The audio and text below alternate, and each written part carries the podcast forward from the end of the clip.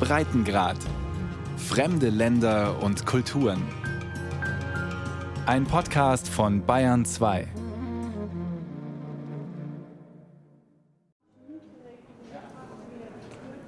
Menne Schildhuisen stutzt, dann hebt der Professor einen Becher von der Straße auf. This is a McFlurry cup. McDonald's used to make these McFlurries with a, with a lid on it with a hole. Das ist ein McFlurry-Becher von McDonald's. Der hatte früher einen Deckel mit einem Loch in der Mitte. Schlecht für Igel.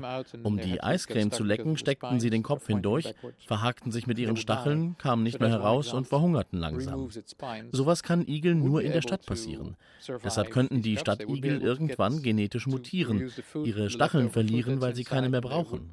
Ohne Stacheln würden sie sogar sicherer leben, neue Futterquellen erschließen, die ihre Ahnen noch gar nicht kannten.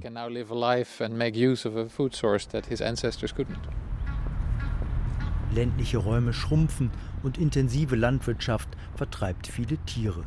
Um Nahrung und Schutz zu finden, flüchten viele in die wachsenden Städte.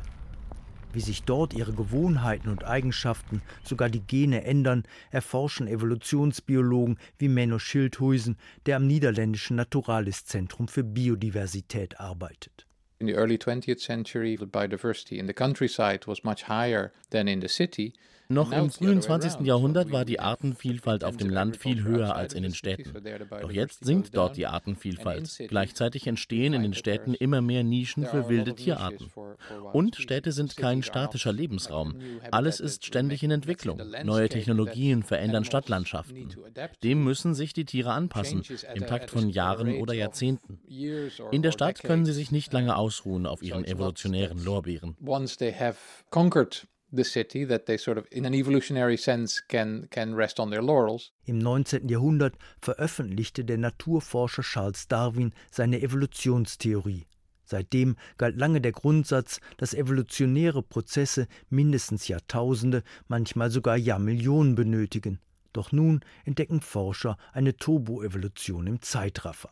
It's definitely a hostile Städte sind für viele Tiere und Pflanzen erstmal ein feindlicher, extremer Lebensraum. Aber sie bieten neben neuen Gefahren auch neue Chancen, Herausforderungen, die bewältigt werden müssen. Häufige Todesursachen sind Verkehr und Umweltverschmutzung. Nicht nur chemische, sondern auch zum Beispiel Lichtverschmutzung. Permanentes Licht, das nachtaktive Tiere stören kann.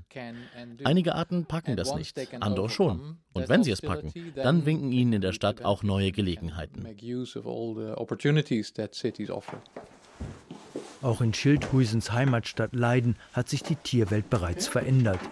Ihr Existenzkampf beginnt im Hinterhof seines Wohnhauses. Dort zeigt Schildhuisen auf ein Dutzend bunter Schnecken, die an Wänden kriechen. You can see how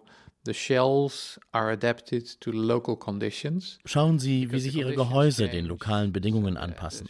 Ihre Farben, Formen, Streifen. Mit nur wenigen Schritten laufen wir an der Evolution der Schnecken entlang. Bei Vögeln ist das nicht so einfach. Um auch nur die äußeren Unterschiede zu erkennen, müsste man sie gleichzeitig hier in Europa und im fernen Sibirien betrachten. Ja. Nun pflückt der Evolutionsbiologe von einer Wand fünf Schnecken und legt sie auf seine Handfläche. Das sind alles Weinbergschnecken, hübsche Tiere. Ihre Häuser sind unterschiedlich gefärbt, hellgelb, rosa oder dunkelbraun.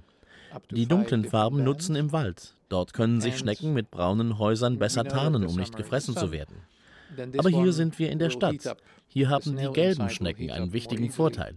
Ihre hellen Gehäuse reflektieren das Sonnenlicht besser und deshalb heizen sie sich im Hochsommer nicht so stark auf. Bei Schnecken kann eine Temperaturdifferenz von ein oder zwei Grad über Leben und Tod entscheiden. Eigentlich gelten Schnecken als besonders anpassungsfähig. Seit Urzeiten kommen viele Arten in salzigen Meeren, trockenen Wüsten oder feuchten Regenwäldern bestens zurecht. Doch nun sind die Stadtschnecken wegen des Klimawandels immer neuen Rekordtemperaturen ausgesetzt. In Schildhuisens Wohnort Leiden drohte dem braunen Schnecken bereits im letzten Sommer der Hitzetod. Irgendwann könnten sie aus den Städten verschwinden. When you then In Wäldern sind die Vögel der Treiber der natürlichen Selektion. Auf dunklen Waldböden erkennen sie viel mehr helle als dunkle Schnecken und verspeisen sie. In den Städten sieht es anders aus. Hier gibt es inzwischen viel mehr helle Schnecken, wie die vielen Fotos der Bürgerwissenschaftler dokumentieren, die uns geschickt werden. In der Stadt selektiert die Sommerhitze, die mehr braune Schnecken zur Strecke bringt als helle. these yellow snails over the dark brown ones. Meist sind es Menschen, die die Tiere stressen, ihr unmittelbares Tun und dessen langfristige Folgen wie der Klimawandel. Doch die Beziehungen zwischen Stadtmenschen und Tieren sind keine Einbahnstraße. Die Freiburger Forstwirtin Geva Perenbohm schrieb mit Kolleginnen das Handbuch Wildtiermanagement im Siedlungsraum. Das Werk war überfällig, weil immer mehr Mensch-Wildtier-Konflikte bei kommunalen Behörden landen. Und wie das so ist, zuerst fühlt sich niemand zuständig. Das war eines unserer Hauptergebnisse auch von unserem Forschungsprojekt, dass es eigentlich keine Ansprechpartner für Wildtiere in der Stadt gibt. Und jetzt gibt es auch noch die neuere Regelung, dass es sogenannte Stadtjäger gibt. Und deren Funktion sollte dann tatsächlich sein, vor Ort zu gehen und sich die Lage anzugucken und die äh, Bürger dann entsprechend beraten.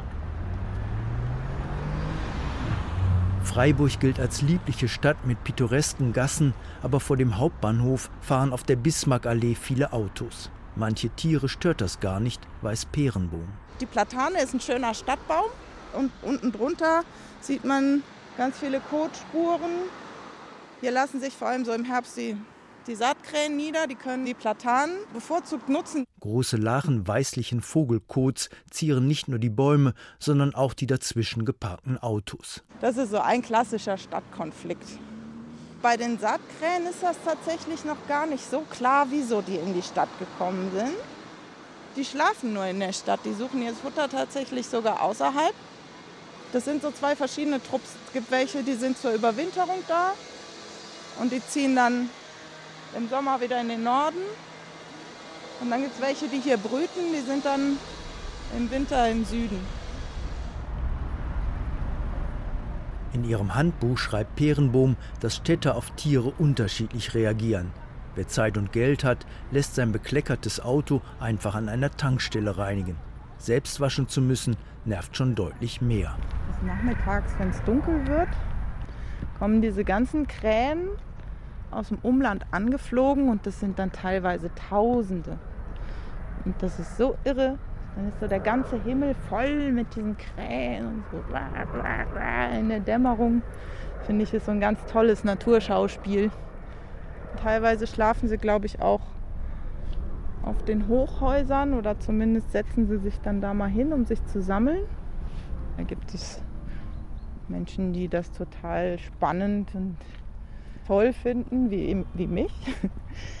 Und dann gibt es eben Menschen, die sich da auch von gestört fühlen. Kann man sich aber auch vorstellen, wenn man dann so, ein, so eine Platane vor der Haustür stehen hat und die dann morgens im Morgengrauen auch schon anfangen, dann mit ihrem Lärm, dass das dann vielleicht nicht so angenehm ist. Perenbohm biegt von der Allee auf eine ruhige Seitenstraße ab. An vielen Vorgärten liegen gerade gelbe Säcke, interessante Objekte für hungrige Stadttiere. Findige Tiere gehen dann dahin und machen die auf und lecken nochmal die Katzenfutterdosen aus zum Beispiel. Oder nehmen sie mit irgendwo in ihr Versteck und dann äh, lecken sie die dann da genüsslich aus. Also wenn dann gerade so ein Tier kommt wie der Fuchs oder ein Wildschwein, wo man irgendwie so im Kopf hat, ah, da ist doch jetzt der Jäger zuständig oder der Förster. Da haben wir beobachtet, dass die Bevölkerung dann oft sagt, sie sind da zuständig und sie müssen dafür sorgen, dass dieses Wildtier das und das nicht macht. Im Falle vom Fuchs, dass er einem zu nahe kommt. Beschwerden landen bei der Kommune Freiburg. Mensch und Tier Wild- und Haustier, Nachtruhe und Autoblech. Der Arbeitsalltag eines Wildtierbeauftragten berührt offensichtlich emotionale Themen. Also ein Beispiel, wo man gut deeskalieren kann, ist einfach, wenn ein Fuchs regelmäßig im Garten auftaucht und die Leute da einfach das nicht für sich einschätzen können. Und dann kann man denen auch ein paar Maßnahmen an die Hand geben, was sie tun können, damit das Tier vielleicht nicht mehr so oft in den Garten kommt. Ähm, zum Beispiel gucken, dass die Haustiere nicht draußen gefüttert werden oder dass der Komposthaufen abgedeckt wird. Einzelne Tierarten galten schon immer als Stadtbewohner. Andere haben sich längst etabliert oder suchen als Einwanderer nach neuen Perspektiven. Wissenschaftler kategorisieren die Arten nach Bedürfnissen und Eigenschaften. Als komplett abhängig gelten nur wenige wie die Hausmaus oder der Haussperling. Sie leben in Städten, seitdem es Städte gibt. Generalisten wie der Fuchs kommen überall zurecht, lernen schnell und fressen Dönerreste statt Regenwürmer, sobald das Fast Food einfacher zu besorgen ist. Siedlungstolerante Tiere wie das Reh wagen sich meist nur bis zum Stadtrand vor. Und die ersten Exemplare angeblich siedlungsferner Arten wie Bären wurden bereits an europäischen Mülleimern gesichtet, zum Beispiel in Rumänien. Hier im Stadtbereich werden wir einfach regelmäßig davon überrascht, wie Tiere auch das in Frage stellen, was wir glauben von ihnen zu wissen. In der Wildtierforschung hat man meistens Tiere auf dem Land untersucht und da auch relativ feste Kennzahlen entwickelt. Zum Beispiel ein Fuchs hat ein Streifgebiet von so und so viel Quadratkilometern und in der Stadt ist das alles anders. Wir haben hier fünfmal mehr Füchse pro Quadratkilometer als im ländlichen Raum.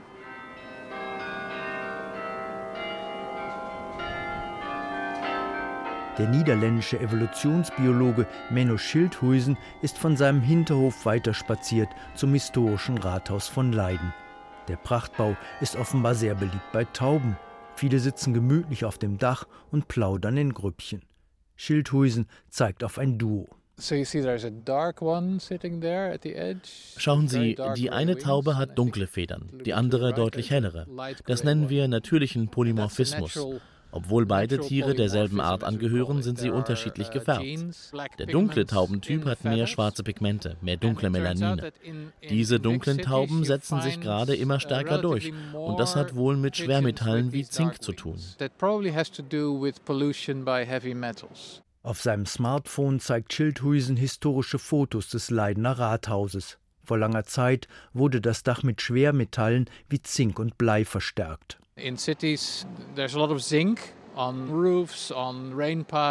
in Städten gibt es generell viel Schwermetall. Auf alten Dächern, Regenrinnen, Strommasten. Giftige Metallteilchen setzen sich im Regenwasser ab, von dem alle Tauben gleichermaßen trinken. Aber dunkle Melanine binden die Schwermetalle besser. Deshalb lagern dunkle Tauben mehr Schwermetall aus ihrem Körper in die Federn aus, wo es kaum schadet. Deswegen verdrängen gerade die dunklen die hellen Tauben. Weil die helleren Tauben das Gift in ihrem Körper nicht überleben? Ja, sie sterben im Schnitt früher als die dunklen. Vielleicht sind die helleren auch weniger fruchtbar. Die hellen leben kürzer, sind auch weniger fruchtbar und produzieren weniger Nachwuchs. Genauso funktioniert Evolution. They live shorter, so they don't produce as many offspring, and that's the way evolution works. Schildhuisens Heimatort Leiden liegt nordöstlich von Den Haag. Eine Stadt mit Grachten, alten Bürgerhäusern, Parks und Fußgängerzonen. Im 20. Jahrhundert verdoppelte sich die Zahl der menschlichen Bewohner. Wie viele Tiere im selben Zeitraum zuzogen, weiß niemand. Eine Volkszählung für Tiere wäre zu aufwendig. Aber weltweit stellen praktisch alle Studien zu einzelnen Arten in Stadtbezirken einen Zuzug von Tieren fest. In der Stadt müssen sie sich an die neuen Verhältnisse anpassen, wenn sie nicht untergehen wollen. Manche sind dabei erfolgreicher als andere, wie auch Schildhuisens Kollegen vom Zentrum für Biodiversität herausfanden. In der Stadt singen Vögel höher als auf dem Land, weil ihr Gesang so besser durch den Lärm dringt. Mein Kollege Erwin Rippmeister dokumentierte das überzeugend. Seine Ergebnisse wurden weltweit bestätigt. Die Vögel singen teils mehrere Tonlagen höher, um bis zu den Weibchen vorzudringen und Rivalen zu warnen. Inzwischen wissen wir, dass nahezu alle Vögel und Insekten ihren Sound an städtische Lärmkulissen anpassen. Manchmal lernen sie das einfach nur von Artgenossen, manchmal spielt aber auch die Genetik eine Rolle. Manche Insekten können gar nicht lernen, ihre Tonhöhe zu ändern. Bei ihnen bestimmen also allein die Gene über die Tonfrequenz. Bei Vögeln ist das schwerer zu erforschen. Wenn sie in der Stadt anders singen als auf dem Land, kann das viele Gründe haben. Sie können eher vom künstlichen Licht der Straßenlaternen geweckt werden und deshalb früher loslegen oder lauter singen, nachdem sie die Erfolge eines lauteren Rivalen beobachten konnten. Um sicherzustellen, dass Veränderungen nur genetisch bedingt sind, greifen Wissenschaftler zu Common Garden Experimenten. Man nimmt zum Beispiel jeweils ein Ei von einer Stadtamsel und einer Landamsel und brütet die beiden Eier gemeinsam in einem Labor aus, bis die Küken schlüpfen. Wenn sich die Tiere anschließend trotzdem unterschiedlich verhalten, kann das also nicht erlernt, sondern nur genetisch bedingt sein, weil Umgebung und Kontakte gleich waren.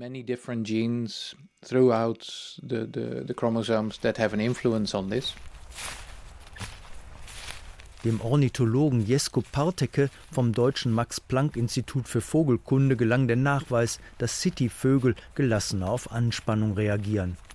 Er zog Stadt- und Landküken gemeinsam auf, stresste sie bei der Blutabnahme mit einer Nadel und maß anschließend den Spiegel des Stresshormons Corticosteron. Das Ergebnis, der Stresspegel war bei den Stadtamseln nur halb so stark gestiegen wie bei ihren ländlichen Verwandten. Sie hatten also messbar ruhiger auf die Nadel reagiert. Es ist erwiesen, dass bei den Stadtvögeln ein Gen mutiert ist, das Stressreaktionen reguliert. Seitdem liegt bei ihnen der Spiegel des Glückshormons Serotonin stabil höher als bei den Landvögeln. Das ist der Grund, warum sie im Schnitt deutlich entspannter reagieren. Und in der Hektik der Großstadt länger leben, während verirrte Waldamseln schnell untergehen könnten. In der Stadt ist es ja meist nicht mal direkt gefährlich, aber es gibt Lärm, viele Menschen, überall Bewegung. Wenn ein Vogel deswegen gleich jedes Mal in Stress geraten würde, könnte er das nicht lange überleben. Gelassen zu reagieren ist viel gesünder.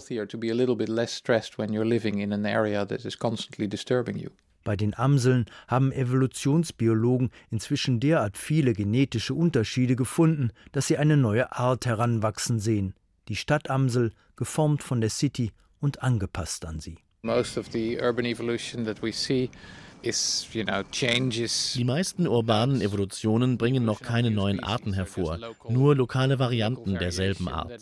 Aber die Amseln siedeln schon seit über zwei Jahrhunderten in Städten. Seitdem haben sie sich derart fortentwickelt, dass man durchaus von einer neuen Art sprechen kann. Sie singen höher, haben ein anderes Verdauungssystem, kürzere Flügel, ziehen nicht mehr in wärmere Winterregionen. Ihr ganzes Genom, das ganze Erbgut hat sich stark entwickelt. Stadtamseln bleiben ganzjährig hier und beginnen schon im März mit dem Brüten. Die Waldamseln kehren erst im Mai aus ihren Winterquartieren zurück. Deshalb gibt es nicht mal mehr genetischen Austausch zwischen Stadt- und Landamseln.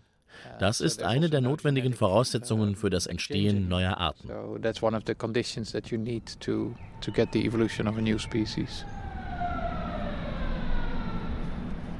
In Berlin erforscht der Autor und Biologe Bernhard Kegel das Einwandern der Tiere. Auf dem Titel seines Buchs Tiere in der Stadt, eine Naturgeschichte läuft ein cooler Fuchs vor großstädtischer Kulisse einem unbestimmten Schicksal entgegen. Das ist ein permanentes Kommen und Gehen. Manchmal sind ja die Ansprüche von Tieren äh, sehr speziell und wenn sie diese be befriedigt sehen in der Stadt, dann sind sie da und äh, wenn die Voraussetzungen nicht erfüllt sind, gehen sie wieder weg. Und dieses Kommen und Gehen war eigentlich über lange Zeit ein ganz typisches Charakteristikum dieser äh, städtischen Tierwelt. Jetzt haben wir ja so eine gewisse Stabilität seit dem Krieg, so eine gewisse stabile Entwicklung und es wird darauf geachtet, dass also auch für die Menschen genug Grünflächen in der Stadt existieren, sodass da jetzt vielleicht so ein gewisses äh, Gleichgewicht sich eingespielt hat. Kegel steht im Rudolf-Wilde-Park und schaut auf den Ententeich. Für ihn ein historischer Ort. Hier erblickte er erstmals einen Stadtgraureiher, den die Anwohner der umliegenden Wohnviertel wie ein Maskottchen behandelten. Das Verhalten der Menschen inspirierte Kegel zu seinem Buch. War es wirklich eine gute Idee, den Graureiher mit Matjes zu füttern?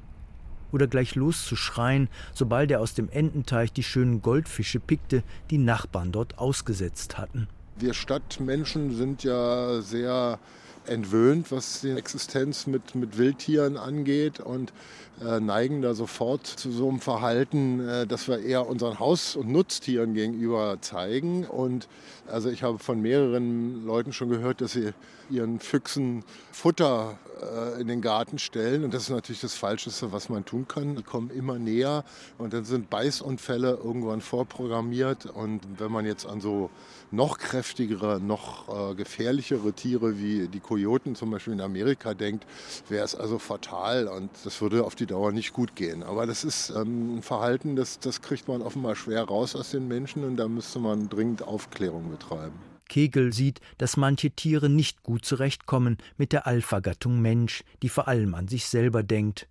Tauben vergiftet, Krähen verscheucht oder Schnecken in den Hitzetod treibt. Und er beobachtet bei den Stadtbürgern eine ambivalente Haltung gegenüber ihren tierischen Nachbarn. Ich habe so ein bisschen den Verdacht, dass wir uns sogar ein bisschen geschmeichelt gefühlt haben davon. So der Gedanke, also so toll sind jetzt unsere Städte geworden, dass jetzt die Tiere also freiwillig ihr Leben außerhalb der Städte aufgeben, um zu uns zu kommen. Also die große Masse der Tierarten ist eher klein und unscheinbar.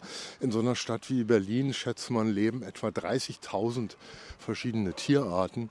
Wenn sie jetzt vielleicht ein Dutzend Säugetiere, 250 Vogelarten nehmen, dann kommen noch ein paar Frösche und ein paar Reptilien dazu und der ganze Rest, das sind alles wirbellose Tiere, die der Normalstadtbewohner äh, überhaupt nicht zur Kenntnis nimmt.